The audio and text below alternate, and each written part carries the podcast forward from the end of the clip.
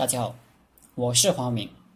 这节课咱们接着往下继续解读原文：法者，取之，官道，主用也。凡此五者，将莫不闻。知之者胜，不知者不胜。道天地将法五事，法在末位，一般人不太重视。简单的以军法严明视之。事实上，这一条技术含量太高了。为将者，大半工作都在这。交战倒是就那一下子。曹操注解说：“取智者，不取，方之，筋骨之治也；官者，百官之分也；道者，良路也；主者，主军费用也。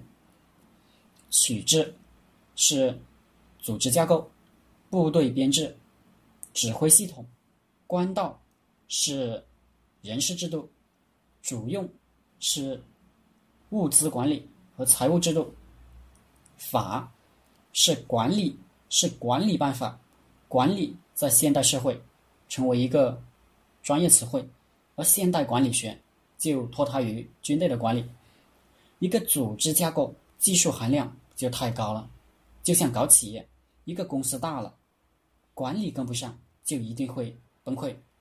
业务发展速度快了，组织架构就经常整不明白，到处都是些莫名其妙的编制，每隔一段时间就要搞一次。组织变革，搞成功了，活力迸发；搞不成功，就又趴下了。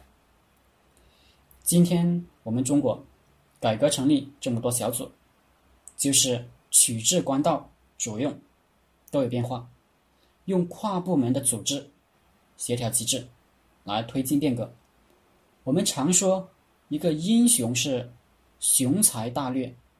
张学良评价他爸和蒋介石。他说：“我爸爸是有雄才无大略，蒋公是有大略无雄才。”这说的挺准确。张作霖一代雄才，但没有政治高度；蒋介石有纲领，但才干又弱一些。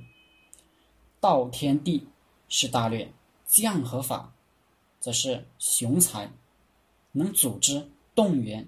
驾驭推动，我们看成功的企业家都是雄才大略兼备，而雄才又比大略重要，因为大略可以问别人，可以请顾问，而雄才只能在自己身上。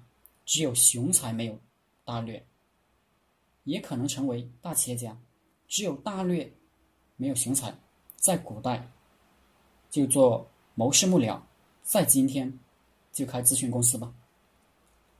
历代开国者都是雄才君主和大略谋士的黄金搭档，与刘备与诸葛亮、朱元璋与刘伯温、刘邦和萧何都是这样的。